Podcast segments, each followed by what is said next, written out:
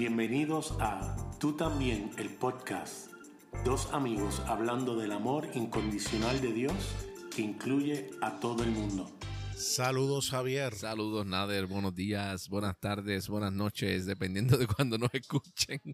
Una vez más aquí en Tú también el podcast, disfrutando cada momento aquí desde Historias y un café, donde podemos disfrutar de un cafecito mientras creamos historias. Eso es. Aquí con sus propietarios José Pavón y Aida Cosme, Yes. a quien le damos las gracias por eh, abrirnos las puertas y permitir que nosotros podamos hacer nuestro podcast de este lugar.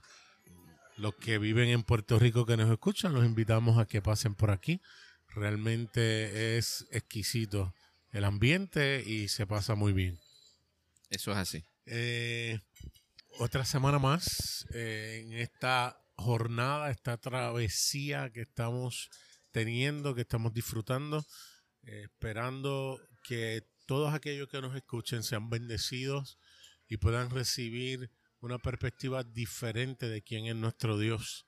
Eh, un Dios que es amor y nada es. más. Yes. Y queremos darle las gracias a los que nos escuchan a través de, este podcast. Realmente, gracias a ellos, nos motivamos a seguir haciéndolo semana tras semana con mucho amor y cariño para ellos. De verdad que es de mucha bendición. Para nosotros esto es más que hacer un podcast, yo creo que es, es una terapia para nosotros. La pasamos súper chévere y el poder compartir en libertad y en el amor de Dios es maravilloso. Así que, de verdad, otra vez, gracias a todos los que nos escuchan en los diferentes países. Desde Argentina hasta Polonia, Polonia. Yes. Wow. Sí. Eso vale, ¿eh? claro que sí. Estamos internacionales. Wow.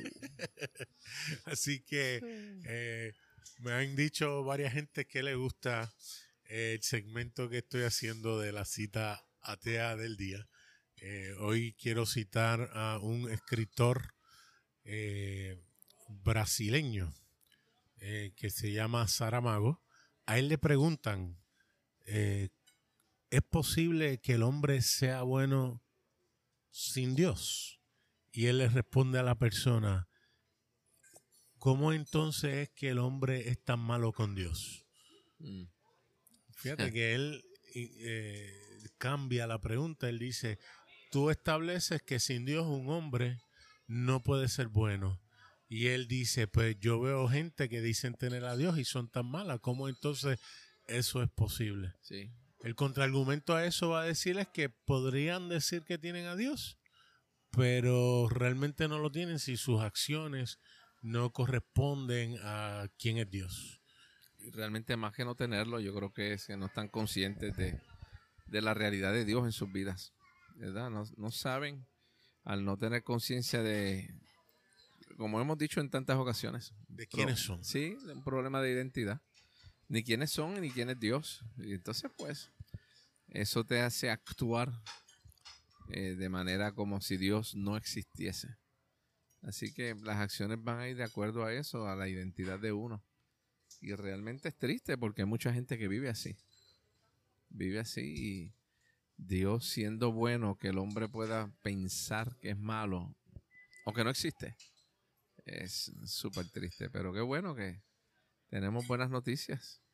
Y es que las buenas noticias es que ya Dios está en nosotros. Yo creo que hay otro factor que está ya metido dentro de nuestra cultura y nuestro sistema religioso, que dice que somos malos por naturaleza. Cuando la realidad es que Dios no nos creó malos, Dios nos creó perfectos, nos creó eh, a su imagen y su semejanza. Como dirían los calvinistas, somos depravados totalmente. Correcto, el pecado original ha hecho que la humanidad sea depravada originalmente. Y Totalmente. insisto en la ironía de darle prioridad a lo que es el hombre después de que comiera del fruto versus darle la prioridad de quién es el hombre desde su concepción. Hace- lo- hacemos más fuerte lo que hizo Adán y, y- y- y Eva, eh, eh, le damos mayor peso y mayor fortaleza eh, versus a lo que Dios hizo, tanto en el principio como después a través de su Hijo Jesucristo. Exactamente. Porque si la realidad es que nos van a identificar con lo que hizo el hombre, de ser malos, eh, que la realidad es que sí hay unas consecuencias, pero la realidad es que nosotros somos hechos a la imagen y semejanza de Dios. Entonces, eso no pesa para nada para la gente. Es como si eso se eliminara. Y la realidad es que eso no se invalidó en ningún momento del proceso. Fuimos creados a imagen y semejanza de Dios. Y cada ser humano sigue siendo creado a imagen y semejanza de Dios. Yo creo que si empezamos a verlo desde esa perspectiva y partir todas nuestras discusiones de ese origen, yo creo que las cosas cambiarían en la mente y aún en las acciones de muchas personas. Yo creo, Nader, que eh, le hemos dado mucho peso, eh, igual que como tú dices, a- se le ha dado mucha importancia y valor a Adán por encima de Cristo, de Jesucristo, eh, aunque no se dice así, pero es lo que se cree. La práctica es totalmente diferente. Exacto. Pues entonces, asimismo, se le ha dado mucho peso al pecado.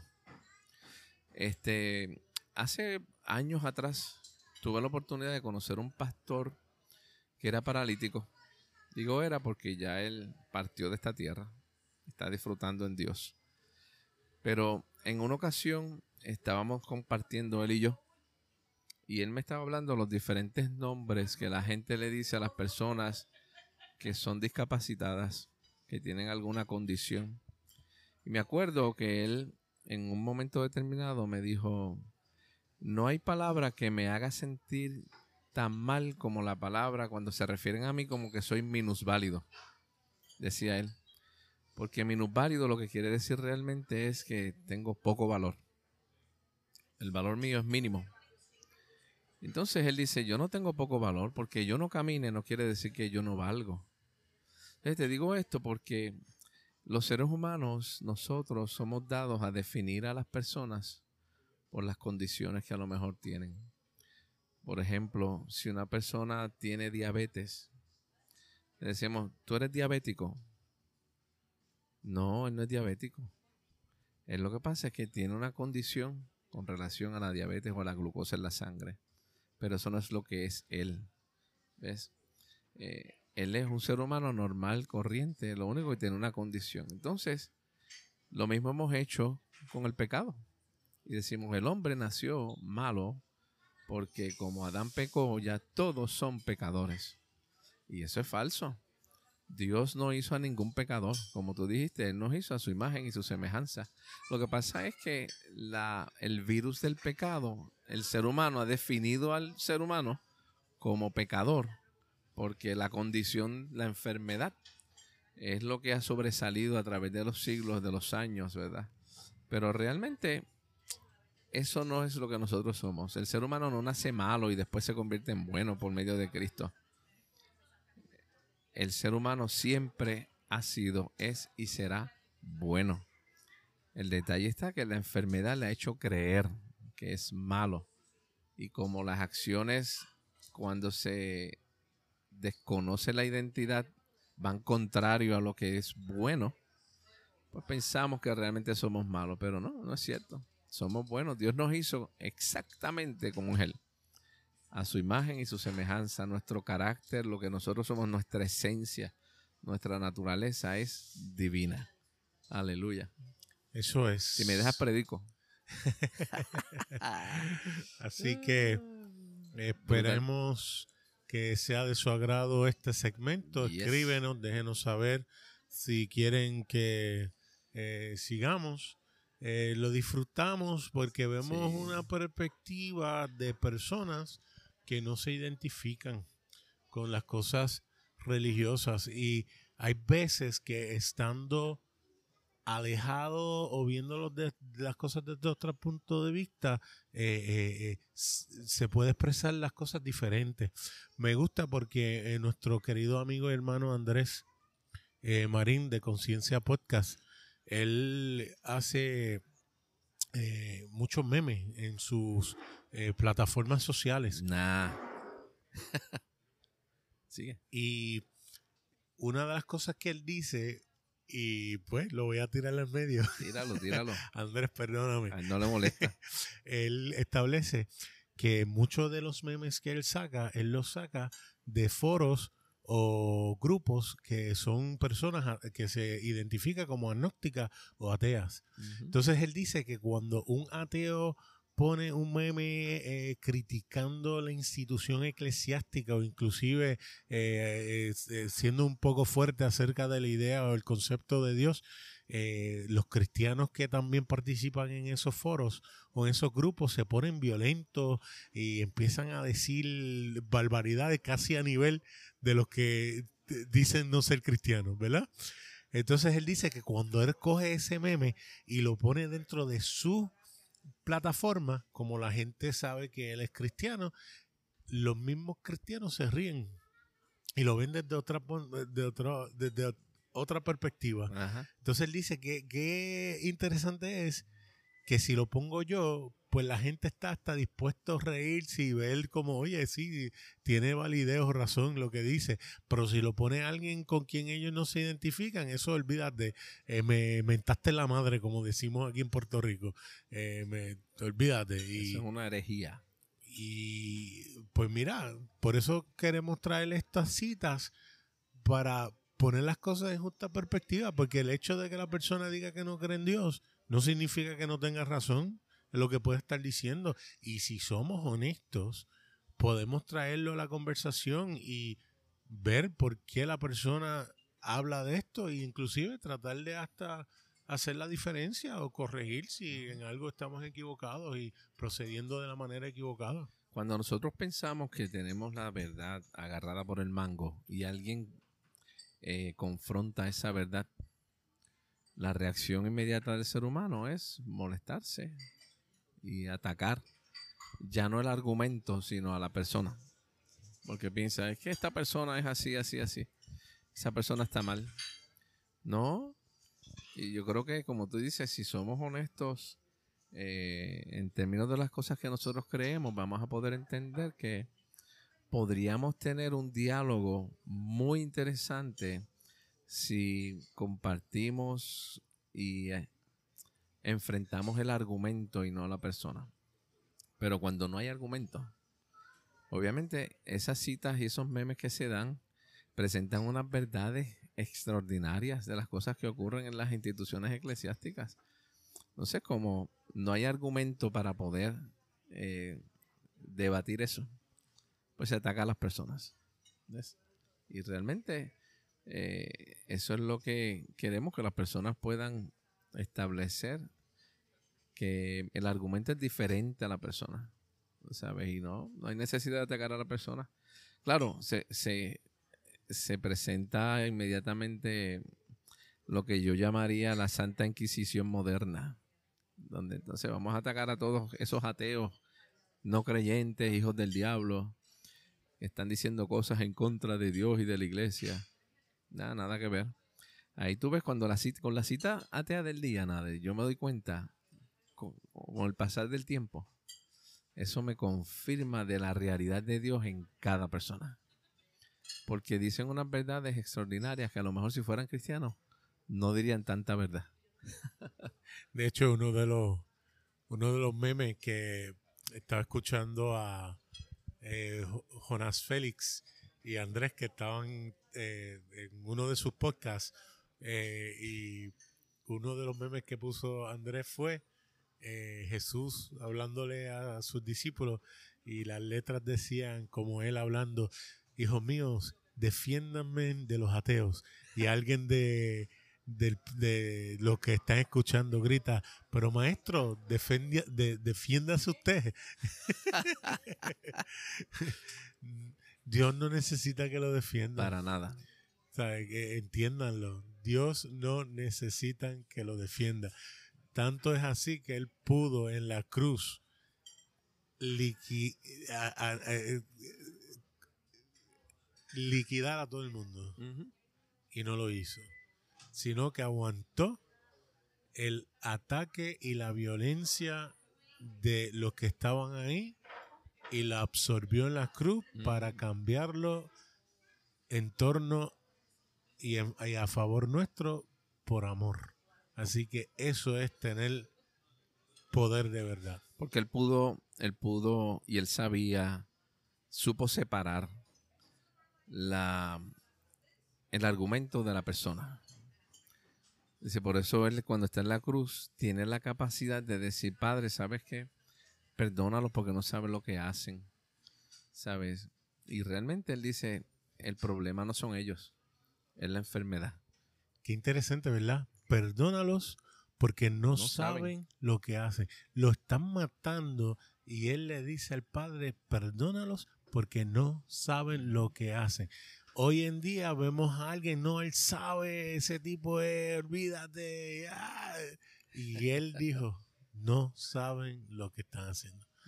wow. El problema del ser humano es la ignorancia. Eso es. La ignorancia. No hay otra. El no saber. El no saber. Así que ahí nuestra cita atea del día. Wow. Seguimos hablando de las señales. Hoy culminamos con la séptima señal. Eh, a través del libro de Juan. Juan elige siete señales que hablan de su esencia, de su carácter, de quién es Él, más allá de simplemente lo que hizo. Todos los otros evangelios hablan de muchos otros milagros, muchas otras señales, pero en estas señales que utiliza Juan, lo que quiere es que nosotros sepamos cuál es el carácter de Jesús. Y en este en esta última señal tenemos la resurrección de Lázaro. Lázaro. Sí. Nosotros, déjame hacer un resumen rápidamente para aquellos que no han escuchado los episodios anteriores. Que le invitamos que los escuchen. Sí, sí, va a ser de bendición. Hay siete, eh, como, tú, tú bien dijiste, Nader, hay siete señales o siete milagros. Son siete milagros. Lo único que Juan no le llama milagro, le llama señal. La señal eh, muestra, expresa algo o alguien. En este caso, estas señales él las usa para presentar cuál es el carácter, la persona de Dios. Más allá de presentarlo como un Dios milagroso, un Dios eh, que hace cosas sobrenaturales. Juan está presentando a la persona. ¿Quién es Dios? Y lo presenta a través de la persona de Jesús, del Dios encarnado, de la palabra encarnada. Él es la manifestación, demostración o expresión de Dios en el cuerpo del ser humano. Entonces, estas siete señales, la primera está en Juan capítulo 2, donde convierte el agua en vino, donde él muestra que se preocupa hasta por el más mínimo detalle, cuida el corazón de aquellos que él ama hasta lo último, ¿verdad? Y él es el mejor vino. Segundo, eh, sana en Juan capítulo 4, sana al hijo del oficial real, ¿verdad? Donde vemos que él incluye a todo el mundo, no deja a nadie fuera, porque ese hijo del oficial real no era judío. Tercero, sana al paralítico de Betesda, ¿verdad? Eh, donde Aquel hombre no tenía la capacidad de llegar hasta el agua cuando la movía el ángel y Jesús lo sana, ¿verdad? Y se presenta como que Él es el Dios que está trabajando a favor nuestro. Él es el descanso para nuestra vida. Eh, cuarto, la multitud que es alimentada por cinco panes y dos peces. Jesús es la provisión. El carácter de Dios siempre es suplirse al mismo para que nosotros podamos ser satisfechos.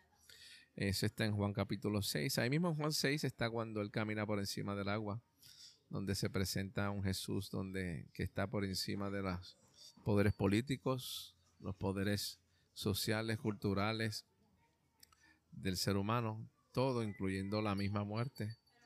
Eh, y Él es el Dios que siempre nos encuentra en medio de las situaciones difíciles. Eh, quinto, el ciego de nacimiento es sanado. Eh, número 6, perdón el ciego de nacimiento es sanado, ¿verdad?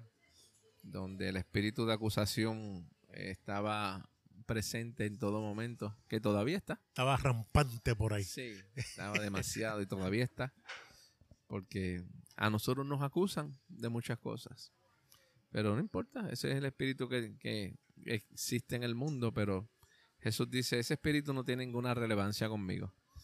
yo eh, no estoy claro en quién soy y eh, no peco ni este ni sus padres. es para que la gloria del Señor pueda ser manifestada, la opinión de Dios. Y la de hoy, como tú, bien dijiste, es eh, Juan capítulo 11, donde habla de la resurrección de Lázaro, donde Jesús, Dios, se va a presentar ante sus amistades, sus discípulos, enfrentando el enemigo más poderoso que hay en el universo que es el efecto del pecado, que es la misma muerte. Eh, se va a presentar a él.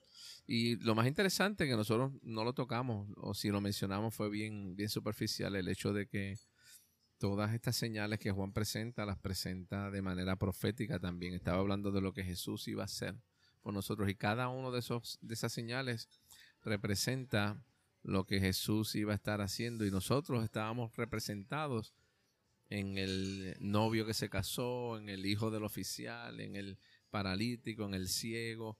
Todo eso nos representaba a nosotros. Y Dios se presenta eh, eh, superando todas esas situaciones negativas de este mundo. El punto es que en Juan capítulo 11 llegamos. Aleluya. Ese es el resumen. Pero escuchen los episodios anteriores para que puedan escuchar los detalles. Juan 11, Jesús está con los discípulos y dice que había un hombre llamado Lázaro de Betania que estaba enfermo y tenía dos hermanas, María y Marta. Entonces dice que estas hermanas le mandaron a decir a Jesús, Jesús no estaba con ellos, y le mandaron a decir, Señor, al que tú amas está enfermo. ¿Sabes? Y ese, ese es, eso es una clásica manera de nosotros presentarnos a Dios cuando tenemos problemas. Eso es una leve manipulación. Sí, no, nos cogemos pena nosotros mismos, la autocomiseración, tú sabes. Nos cogemos pena y dice, mira, el que tú amas, tu pana, tu amigo, este, está enfermo. Ven a verlo, por favor. Tú sabes, y es interesante porque Jesús, este, cuando oyó eso, dijo, ¿saben qué? Esta enfermedad no es para muerte y los que lo oyeron dijeron, ah, pues chévere, porque entonces no se va a sanar.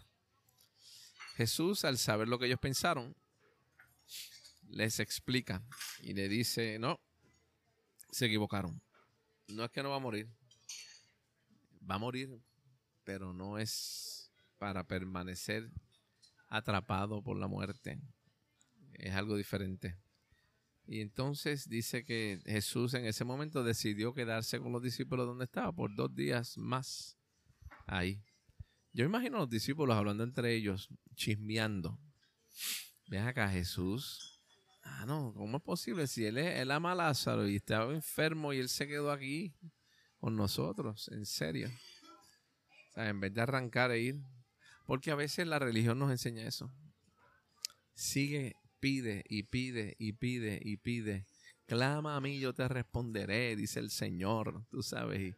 Y, Él va a estar ahí, te enseñaré cosas grandes y ocultas que tú no conoces. Hoy estoy como con el mood de predicar, ¿verdad? Hay que ser insistente y persistente. Y usamos Lucas 18 para eso, cuando usamos la, parábola de, de la El juez injusto. El juez injusto, tú sabes, la mujer que estaba ahí, no, porque hay que clamar de día y de noche. Tú sabes, si el juez siendo malo escuchó a esta mujer, cuánto más Dios no va a escuchar a sus hijos que claman a él día y noche. Lo único que en esa, en esa historia que Jesús narra, eh, no la leemos completa y si la leemos no la entendemos. Porque Jesús al final de esa historia dice, sin embargo, ese sin embargo es bien importante porque está haciendo un contraste de todo lo que dijo antes.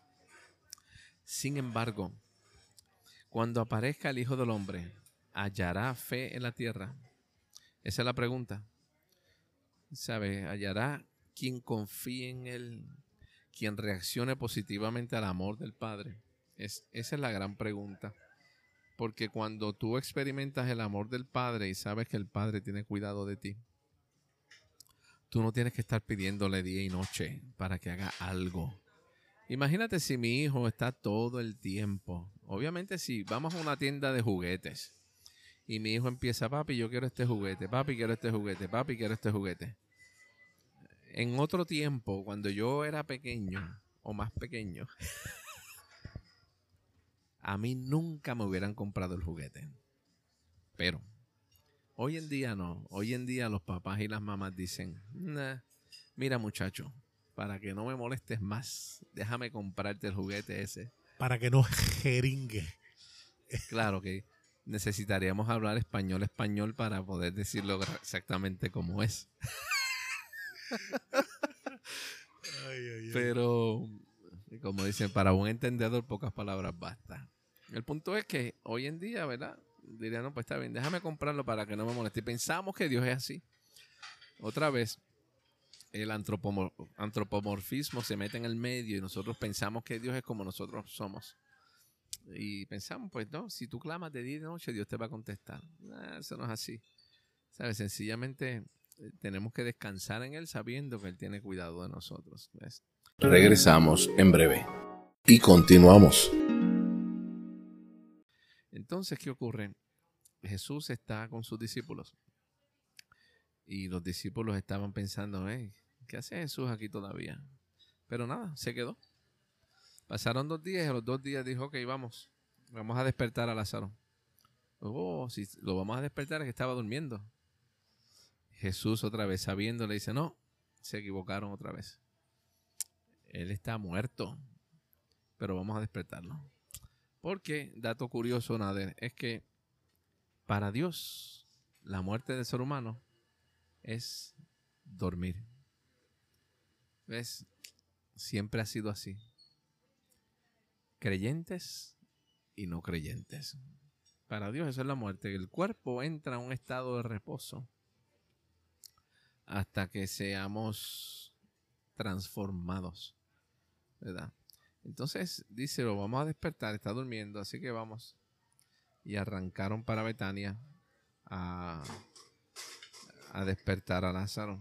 Y antes de haber llegado a la casa de Marta y María, Marta supo que venía Jesús y arrancó a correr a encontrarse con él en el camino. Tan pronto se encuentra con él, le dice, Jesús, llegaste tarde. Si hubieras estado aquí, mi hermano no hubiera muerto. Aleluya. Sigue un tanto ese espíritu acusatorio, ¿no? Sí. Sigue manifestándose. si hubieses estado aquí, esto no hubiese sucedido. Él era tu amigo íntimo y lo dejaste morir. Si tú hubieras estado aquí, no hubiera muerto. Jesús es maravilloso porque entiende el corazón de Marta. Dice Marta, déjame decirte algo. Él va a resucitar. Y Marta no lo entendió y dijo, sí, yo sé que en el día final Él va a resucitar, yo lo sé. No, no, no, no, no. Déjame explicarte yo soy la resurrección y la vida. Ay Dios, yo soy la vida nueva que hay para Lázaro, para ti, para todos. ¿Sabes? Yo soy la expresión de todo lo bueno que Dios tiene para ti, para mí, todo lo que tú eres.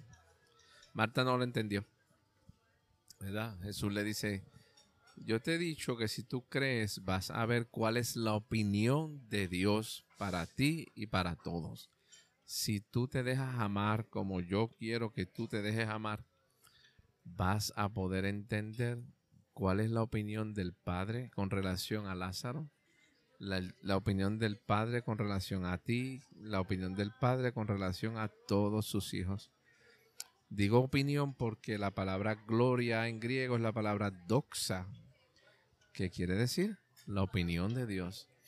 Si no, lo pueden buscar en los diccionarios bíblicos y no hay ningún problema con eso. Está ahí, búsquenlo, búsquenlo. Sí, sí que él, él dice, si tú crees, si te dejas amar como yo te quiero amar y recibes ese amor, entonces vas a saber cuál es la opinión del Padre. Que es una opinión maravillosa y buena. La cosa es que Marta no lo entiende y entonces le dijeron a María que Jesús había llegado.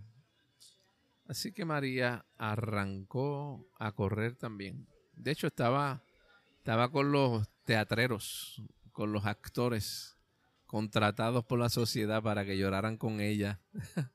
En ese tiempo eso ocurría mucho. Había personas, ajá. que- De que- hecho, vi, vi un artículo en estos días, no sé si es fake news o no, eh, si es, es mentira, pero supuestamente la gente en la China pueden ganar hasta 30 mil dólares por ir a llorar, a llorar.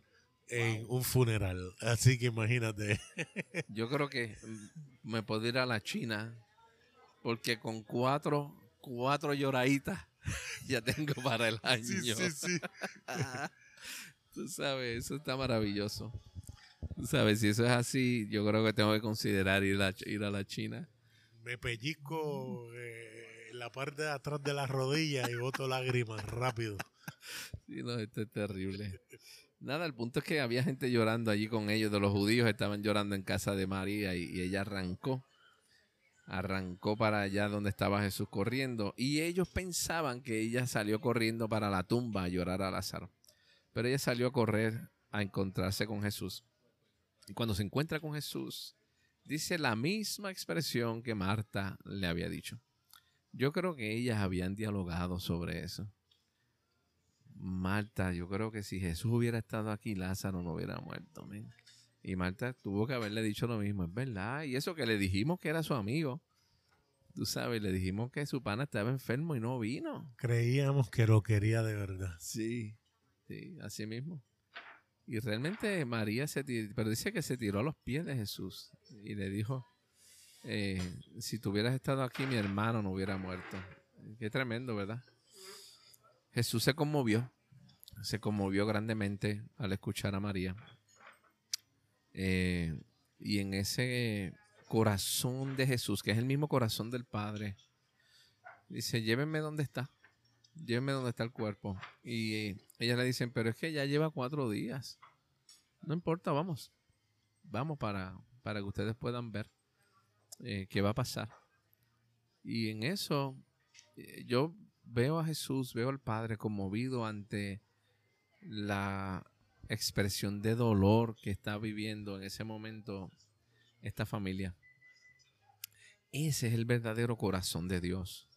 Jesús sabía que iba a resucitar a Lázaro. Jesús sabía el milagro que él iba a llevar a cabo. Jesús sabía que iba a vencer a la muerte. Jesús sabía eso, pero aún sabiéndolo, su corazón se conmovió con el padecimiento que tenían sus hijos. Qué brutal, ¿verdad? Porque aun cuando llegan frente a la tumba, dice que Jesús lloró. ¿Sabe? Y, y yo he escuchado tantos mensajes, hemos escuchado de por qué Jesús lloró, lloró por esto, porque por la incredulidad, lloró por aquello, por lo otro, por 20 cosas. No creyeron en él. Sí, sí. Un montón de cosas. Le aplican tantas cosas por las cuales lloró. La razón por la cual lloró es irrelevante. Si fuera importante, Juan lo hubiera dicho. Juan hubiera dicho, él lloró por esto, esto y esto. Pero sí yo creo con todo mi corazón que, aunque no es importante por qué lloró, yo veo el corazón del Padre en Jesús. Dice, "Eh, estos que están alrededor mío están sufriendo, ellos no saben lo que yo voy a hacer. Y su dolor es mi dolor. ¿Sabes? Yo me conmuevo al ver esto. El punto es que otra vez vemos como Jesús, Dios, siendo Dios, dice, yo no quiero e- expresarme como Dios sin la participación de ustedes conmigo. Estamos en una relación eh, de pericoresis, de una relación donde hay un círculo de amor e interacción de amor entre Padre, Hijo, Espíritu y nosotros, constante, permanente, donde Dios dice, yo no voy a ser Dios sin que tú participes.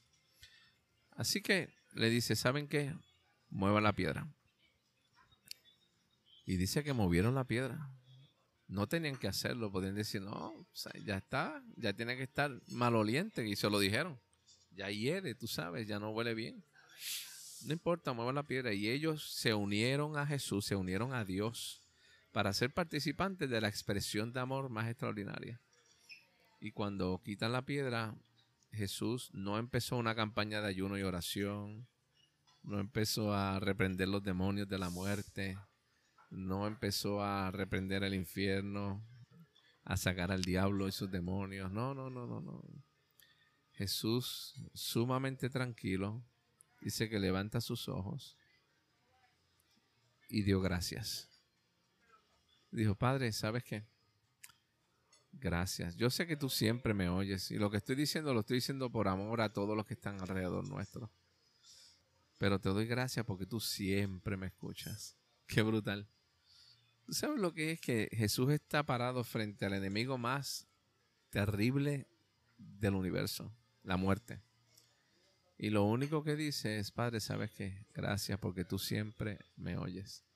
Si nosotros pudiéramos entender eso, sería maravilloso porque cualquier experiencia que tenemos, Nader, cualquiera, podemos decir, Padre, gracias porque yo sé que tú siempre me oyes.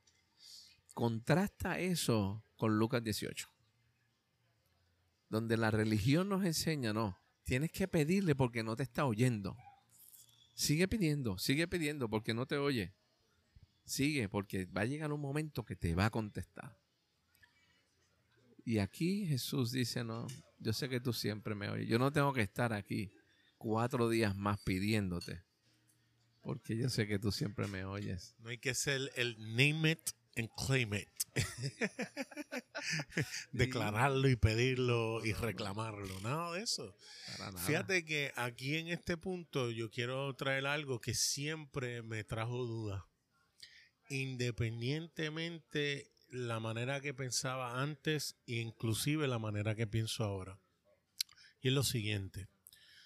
Si por un hombre vino la muerte y por Jesús vino la vida, ¿por qué aún si hubiese sido el que al momento de yo hacer la oración de fe me convierto en cristiano y de él, ¿por qué todavía soy afectado por la muerte física? Porque todos tenemos que morir. O inclusive si lo que Cristo hizo lo hizo por todos, ¿por qué aún están afectados por la muerte física? Porque entonces nos curó, nos sanó y ya no tenemos que pasar por eso. Pero la realidad es que, como tú dices, como la muerte es solamente una etapa hacia la transformación completa, qué evidencia más poderosa que en él venceremos ese adversario tan poderoso para tanta gente y tantas culturas y poder decir en él aún la muerte es vencida como él la venció. Así que sí pasaremos por el proceso, pero simplemente para establecer nuestro señorío sobre la muerte, como Cristo lo hizo sobre la muerte. Y empezó con Lázaro y con aquellos que levantó. Inclusive en el Antiguo Testamento, por el poder de Dios, fueron unos levantados para dar indicios o, primicias de ese, esa victoria total sobre la muerte que todos tendremos eh, por lo que hizo Cristo. Claro. Espero que me haya eh, hecho entender. Sí, sí, sí, está perfecto. Porque fíjate, Nader, que la gente le da mucho poder a la muerte. Jesús en esta experiencia está expresando y está manifestando el hecho de que la vida, que es Él mismo, dijo, yo soy la resurrección y la vida. Dice, la vida siempre va a superar la muerte y los efectos de esa muerte. Es uno de los efectos que tiene la muerte sobre el ser humano es el miedo.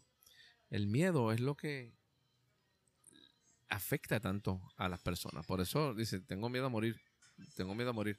Entonces la experiencia de Jesús es, ¿sabes qué?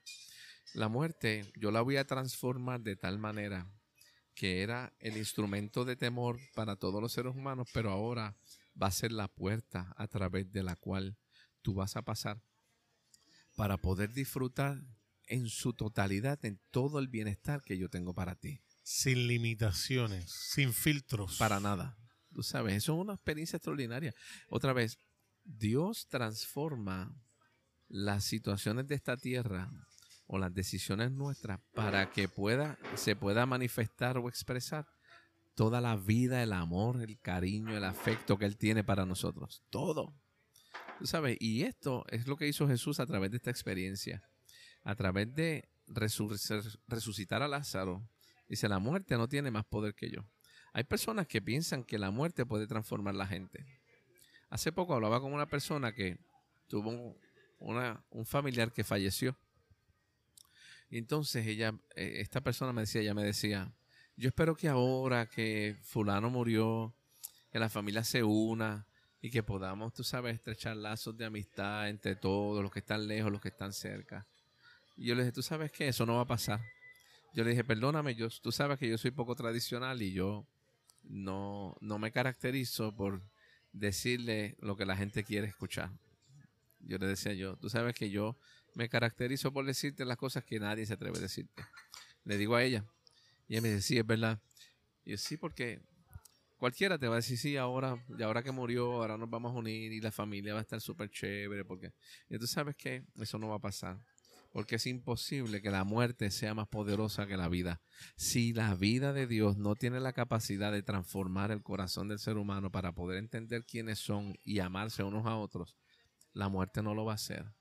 ¿Sabes? Es imposible que la muerte tenga más poder que la vida en cuanto a eso. Pasaron varios días y la familia se reunieron, fueron a un funeral, estuvieron compartiendo y después, varios días después, viene donde mí y me dice, Javier, ¿sabes qué? Es verdad lo que me dijiste Todavía hay riñas, hay rencor, hay fulano no le habla a aquel, aquel no le habla al otro. Y es que, es que va a ser así. O sea, la muerte no puede tener más poder que el amor. Más poder que el amor, tú sabes, el amor siempre eh, va por encima de todo. Y si yo no tengo una experiencia cara a cara con el amor, ¿sabes? Realmente las relaciones no se van a mejorar. Las relaciones se mejoran cuando tenemos una experiencia cara a cara con el amor, donde nosotros vemos quién es Dios como Dios y nos vemos a nosotros mismos como parte de Dios mismo. Si no, vamos a seguir lastimándonos como seres humanos. Y siempre, irónicamente, queremos el cambio, pero que venga de parte de la otra persona. Sí. que Dios lo cambie a él, no me cambie a mí. No hacemos la gestión nosotros para iniciar ese cambio. Eh, y quizás inclusive hasta ceder las cosas que nos aferrábamos para que eso que tanto deseamos se logre, sino que creemos que el deseo nada más va a lograr que las cosas de, momento cambien, pero está en nosotros hacer eh, la gestión. Y lo importante de todo es entender que independientemente el Señor está ahí contigo en todo momento, que tú puedas disfrutarlo, que tú puedas gozarte en Él, en, en lo que hagas y disfrutar esta jornada preciosa. La religión no nos permite ser nosotros mismos. Por eso mismo, porque la religión quiere imponer la, lo correcto o la aparente verdad por encima de las personas. Tú sabes, y, y no nos permite diferir, porque pensamos que diferir es incorrecto. Y no, esto es la maravilla de la verdad y la libertad que tenemos en Dios, que podemos diferir y seguimos siendo lo que somos, somos hermanos y somos hijos de Dios sin ningún tipo de problema. Eso es. Así que nos salimos un poco del tema. Regresamos. seguimos. Eh, Lázaro eh, sale. Sí, sale. Jesús lo llama por su nombre. Eh, le dice Lázaro, ven fuera, ¿verdad? Grita de lo más profundo de su corazón. yo escuchaba hace muchos años, escuché y yo lo compartía después, algo muy interesante que alguien dijo, ¿saben por qué Jesús lo llamó por su nombre? Porque si no lo llama por su nombre, todos los muertos hubieran resucitado. Eso también lo he escuchado. ¿Verdad? Sí. Puede ser, puede ser que no. Puede ser. Puede ser. Claro. Ven fuera. Y todos salían de las tumbas. Como pasó cuando él murió. Hay que ver cuántos otros Lázaros eh, estaban allí. Cuántas otras personas se llaman Lázaro en ese lugar específicamente. Pero gracias a Dios, él salió y lo curioso es que salió con las manos atadas o los pies atados, pero salió. No sabemos si fue brincando, si fue, pero salió. Estaba, estaba cubierto. Él dijo, ok, desátenlo. Dice Jesús otra vez. Eh, Dios no quiere, Dios quiere la participación nuestra en el proceso con Él. Dice, desátenlo. Y, él, y cuando lo vieron, fue una experiencia extraordinaria. Todos se alegraron menos los religiosos. Para los religiosos fue algo terrible el que eso ocurriese, ¿verdad? Y ahí vemos que la religión no les interesa para nada a la gente. A Dios sí. Dios siempre, siempre, siempre tiene su corazón hacia nosotros. Para Él el activo más importante, y no me canso de repetirlo, es el ser humano. Por eso Dios en ese momento, por medio de Jesús y los que desataron a Lázaro, estaban presenciando el, vencer por encima de la muerte, el vencer la muerte, ¿sabes? sin ningún tipo de eh, fuerza, sin ningún tipo de de pelea, de lucha, ¿sabes? No, bien sencillo. Padre, tú siempre me oyes. Lázaro ven fuera y Lázaro salió. Fue a despertarlo. Y lo llamo como que fue a despertarlo, ¿sabes? La parte donde tú dices que Él no quiere ser Dios sin nosotros, yo creo que es extraordinaria.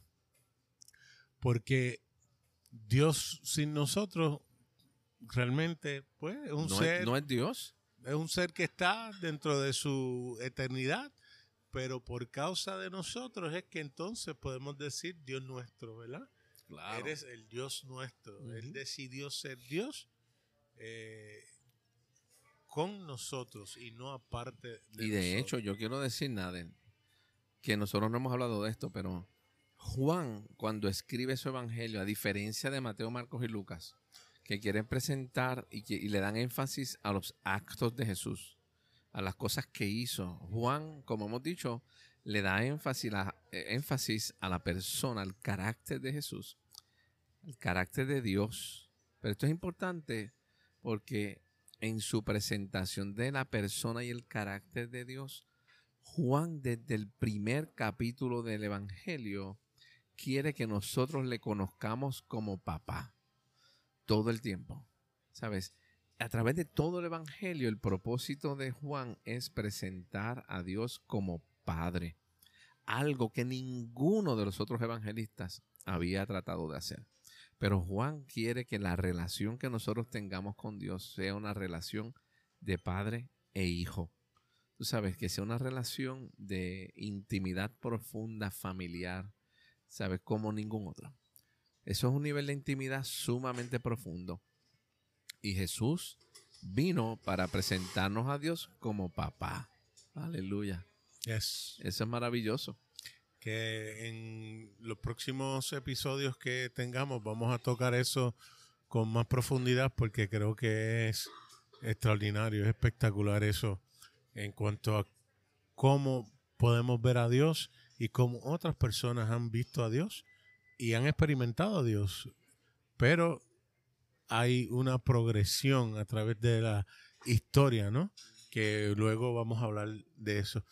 Ahora bien, Él nos hace partícipes de la liberación de Juan. De Juan, no. Juan habla que Dios nos hace partícipes de la liberación de Lázaro. Mm. Y nuevamente es algo que yo creo que hay que enfatizar porque escuchamos mucho en nuestras iglesias, Dios usa a mí. Ah, qué bueno que Dios te use, que Dios nos use. Y más allá que usarnos, Él quiere que nosotros seamos colaboradores junto con Él, que es totalmente diferente a simplemente ser un objeto que es usado. Él quiere que nosotros participemos activamente con Él en todo. Por eso yo admiro tanto, tanto, tanto a las personas que van y hacen eh, y, tienen ese sentido de que son partes de, de- del mover que Dios quiere hacer, que lo sienten en su corazón, que levantan eh, escuelas para educar a las personas, que salen de sus tierras. Aquí tenemos a, a Geraldo Guerra de Young, eh, Young Lives, que tuvimos la oportunidad de compartir con él. Tiene un podcast que se llama Sin Saliva y quedamos impresionados con él porque él ha salido con su familia de su país para venir aquí a Puerto Rico a trabajar con jóvenes que posiblemente los veamos como personas que no tienen necesidad alguna por el entorno donde vive, pero yo estoy casi seguro que a lo mejor tienen las mismas situaciones o aún más que está impactando y está siendo un colaborador del reino de Dios aquí para el beneficio de muchos y porque realmente y genuinamente los ama y quiere ver sus vidas ser transformadas. Yo creo que eso que tú dices es bien importante, Nader, porque. eh, y hacer la aclaración. No sé si en alguno de los episodios anteriores habíamos hablado de eso, pero ¿Lo tocamos? Sí. tocamos sobre eso. El hecho de que Dios no usa a nadie. ¿Sabes? Eh, Uno usa el martillo, uno usa el lápiz, uno usa la computadora, uno usa la- las cosas. Pero hablamos de usar Porque, claro, la escritura en algunas ocasiones habla sobre eh, el hecho de que somos vasos, somos vasijas, ¿verdad? Nos compara como contenedores y, pensamos en términos de eh, utilización, pero realmente Dios no usa a nadie.